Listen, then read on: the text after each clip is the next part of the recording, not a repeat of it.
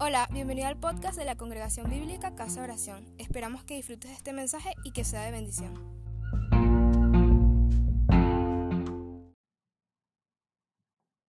Aleluya. Gracias al Señor. Bien, eh, vamos a compartir la palabra del Señor. Yo he titulado este mensaje de hoy con el nombre Alcanzar sueños de parte de Dios. Entonces tengan por allí pendiente ese nombre del mensaje, alcanzar sueños de, la, de parte de Dios.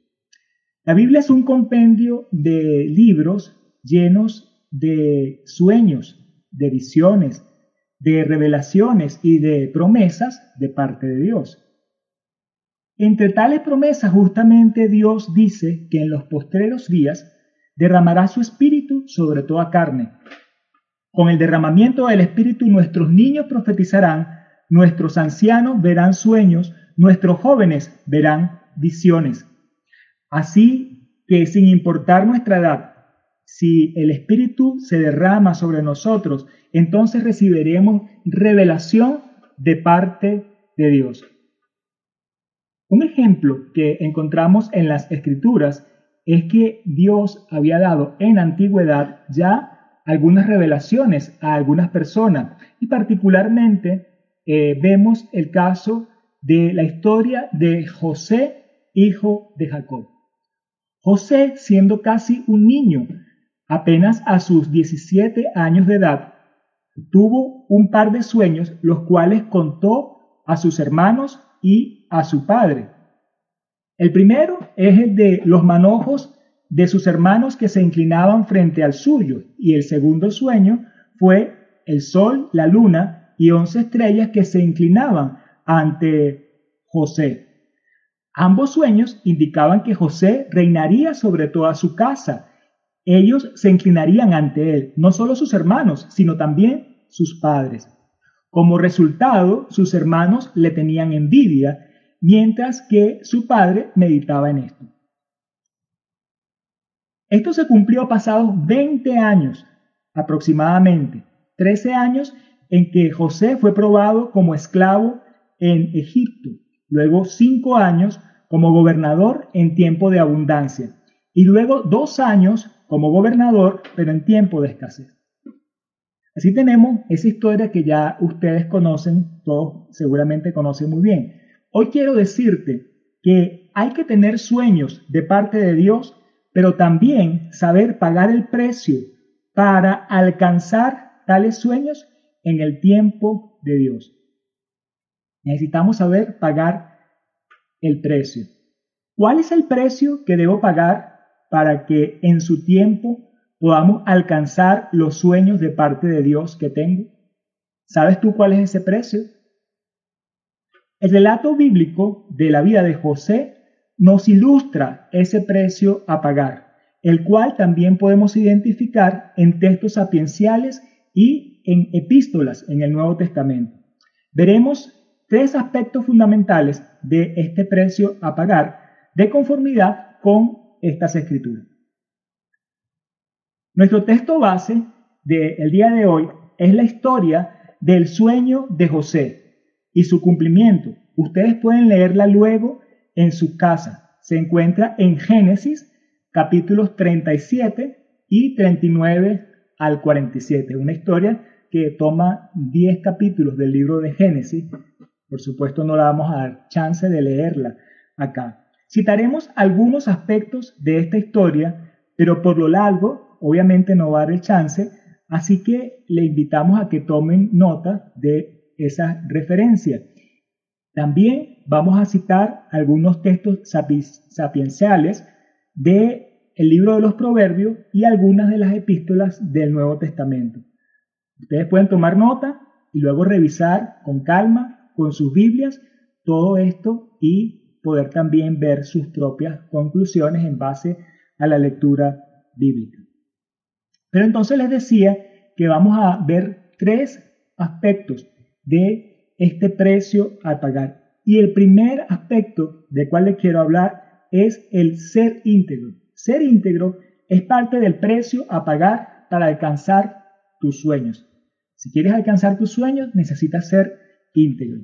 La palabra nos llama a caminar en integridad para estar a salvo, soportar la tentación, resistir las pruebas para alcanzar las promesas del Señor. Podemos ver que dice en Proverbios 28, 18, el que en integridad camina será salvo, mas el de perversos caminos caerá en alguno.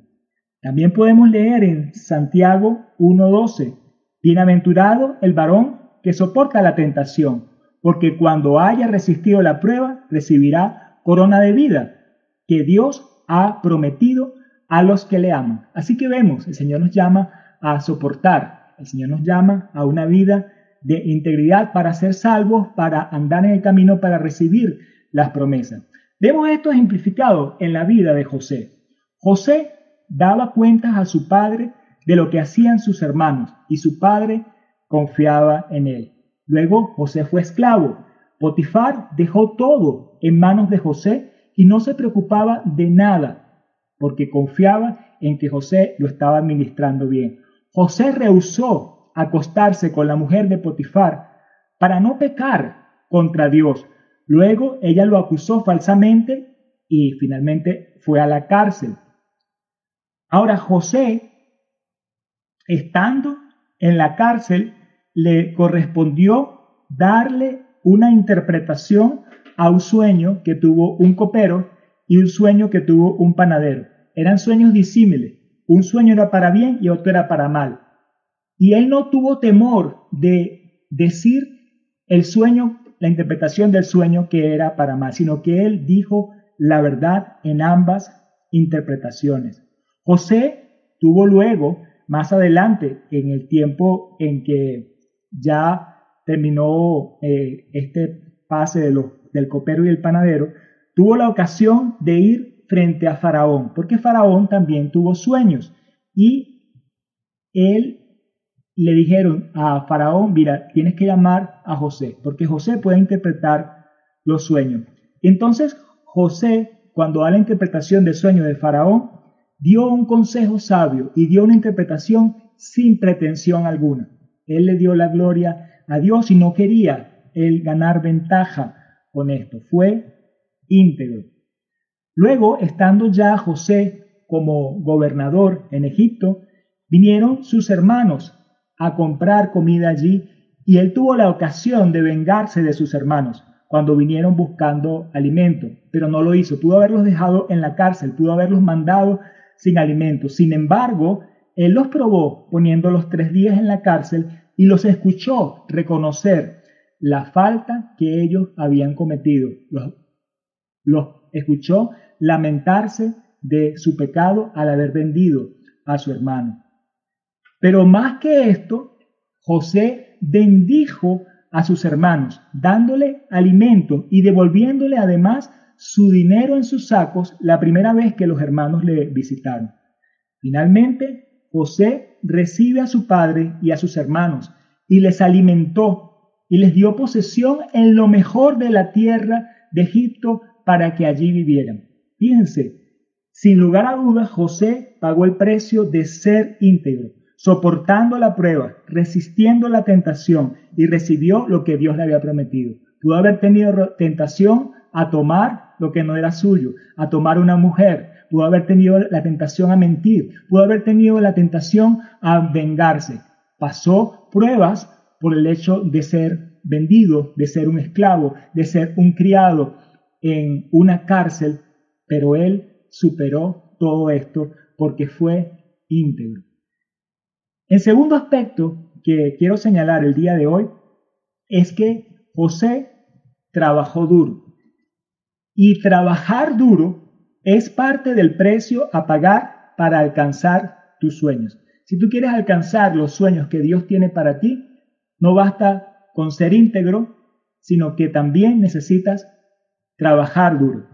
Y vamos a ver que la palabra nos dice que los diligentes serán prosperados. Y asimismo, Dios nos manda a ocuparnos en nuestros propios asuntos y trabajar con nuestras propias manos.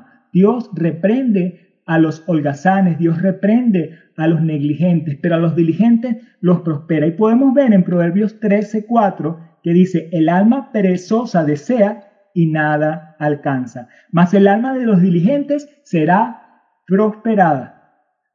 Y también Pablo le dice a los, a los tesalonicenses en 1 Tesalonicenses 4:11 que procuréis tener tranquilidad y ocuparos en vuestros negocios y trabajar con vuestras manos de la manera que os he mandado. Entonces vemos que la sabiduría de Dios nos manda a ser diligente y nos manda a ocuparnos en nuestras cosas, a trabajar, no estar holgazán. Y esto también fue una clave entonces para José en su tiempo. Demos un vistazo a cómo fue José, un trabajador esmerado, diligente. Primero José fue vendido como esclavo a Potifar y le servía José a Potifar, quien viendo el servicio tan esmerado de José, lo hace su mayordomo.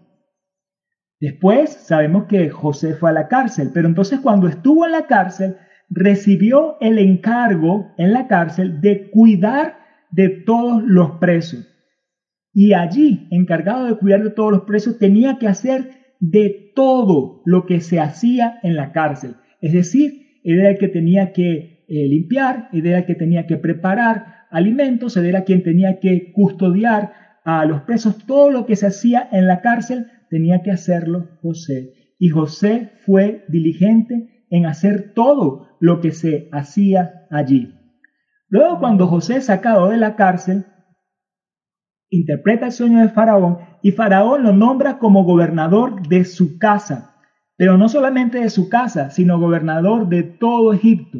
Entonces el reto es mayor porque ahora no está administrando la casa de un hombre, ahora no está administrando una prisión, ahora está administrando la casa de Faraón y está administrando toda la nación de Egipto. Siendo administrador en la nación de Egipto, José recogió y almacenó alimento durante todos los siete años de abundancia. Y después, durante los años de hambre, entonces él vendió esos alimentos. Estuvo trabajando. Todo ese tiempo estuvo trabajando. Primero compró alimentos, luego los vendió.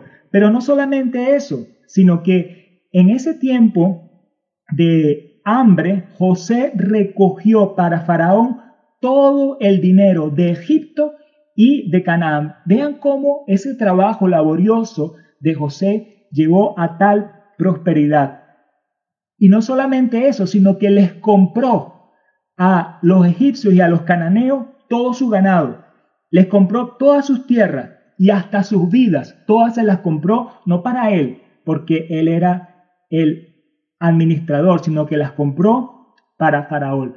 Trabajó arduamente, sea como un esclavo, sea como un siervo, sea como un mayordomo, sea como un gobernador. Trabajó arduamente. Definitivamente, José pagó el precio de trabajar duro, siendo diligente, trabajando con sus propias manos, ocupado en sus negocios, esto hizo desde esclavo, pasando por mayordomo, por prisionero sirviente, hasta gobernador y finalmente señor de toda la tierra. Entonces hemos visto que ser íntegro, trabajar duro, pero vamos a ver un tercer aspecto y el tercer aspecto es mirar a Dios. Es parte del precio a pagar para alcanzar tu sueño. Mirar a Dios, reconocer a Dios. El Señor promete llevar a un puerto seguro a quienes le reconocen a Él en todo momento.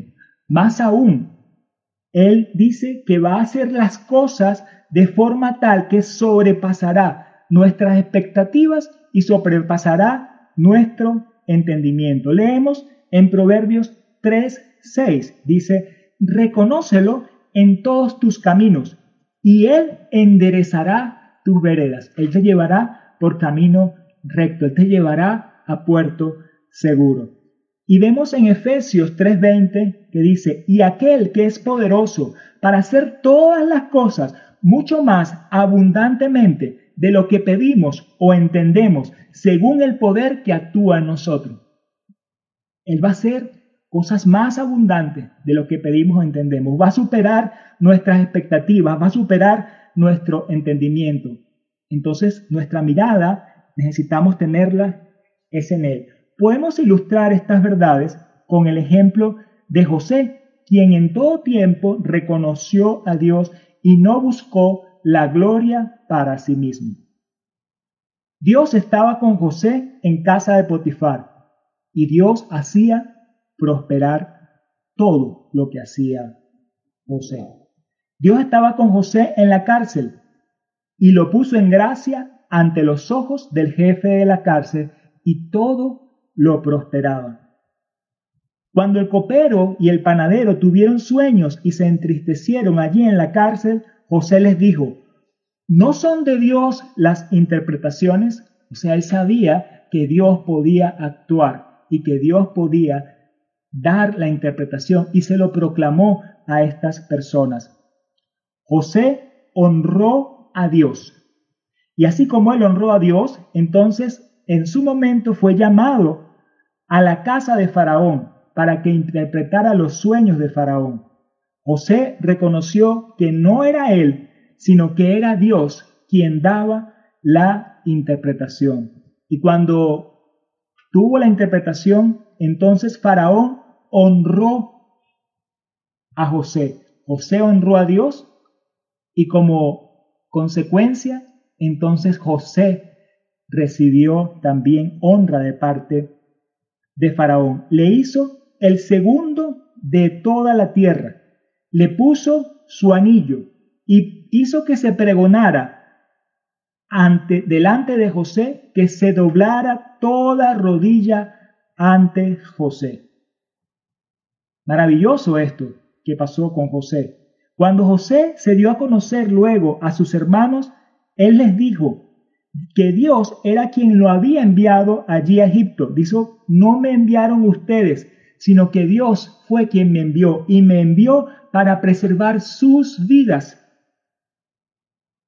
Así Dios puso a José por señor de todo Egipto y mandó José a buscar a su padre y a toda su familia. Finalmente estuvo él a la cabeza de su padre de su madre, de sus hermanos, de toda su descendencia, tal como había sido predicho en el sueño.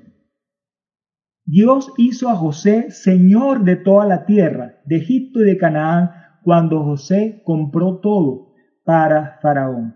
Así que José pagó el precio de mirar a Dios al no buscar su propia gloria, sino la gloria de Dios, al entender que Dios permitió la adversidad para dar un bien mayor. Así que para alcanzar los sueños de Dios, hemos visto tres principios y los vamos a listar, ¿verdad? Que es la integridad, el trabajo duro y el reconocer a Dios. Hay que tener sueños de parte de Dios pero también saber pagar el precio para alcanzar tales sueños en el tiempo de Dios. El relato bíblico de la vida de José nos ilustra este precio a pagar, el cual podemos identificar en textos sapicienciales y en las epístolas. Hemos revisado hoy tres aspectos claves de ese precio a pagar. Ser íntegro es parte del precio a pagar para alcanzar tus sueños. Trabajar duro es parte del precio a pagar para alcanzar tus sueños. Mirar a Dios es parte del precio a alcanzar, a pagar para tú alcanzar tus sueños.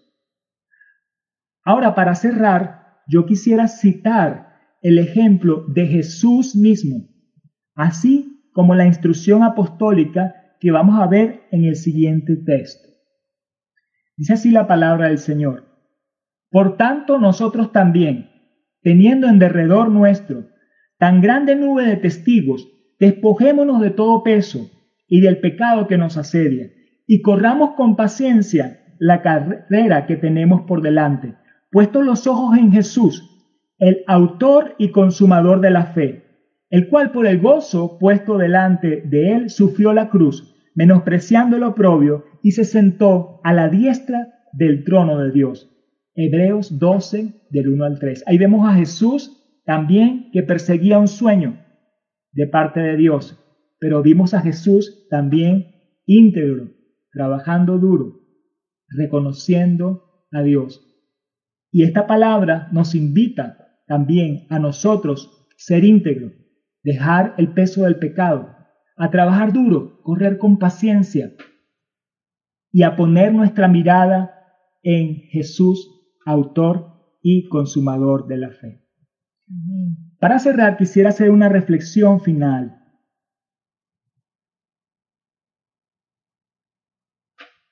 ¿Sabes tú, mi amado, cuáles son los sueños de Dios para ti? ¿Te lo has preguntado alguna vez? ¿Se lo has preguntado al Señor? ¿Cuáles son los sueños de Dios para ti?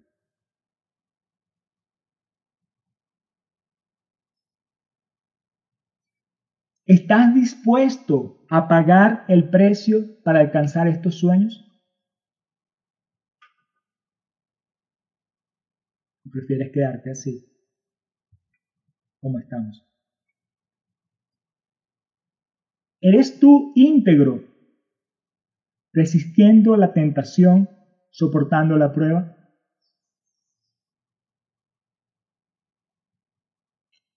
Evalúate a ti mismo. Trabajas duro, siendo diligente, ocupándote de tus asuntos, trabajando con tus propias manos. ¿Qué estás haciendo?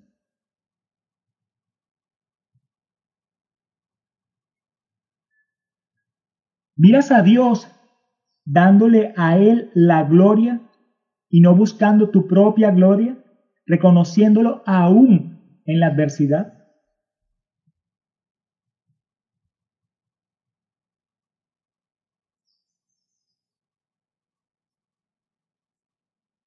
Quiero invitarte a que te tomes un minuto y ores allí en secreto con nuestro Padre que te ve en secreto. Y ores en función de esta reflexión que acabamos de hacer. Ora allí por un minuto con Dios. Gracias por escucharnos. Si te gustó, compártelo con tus amigos.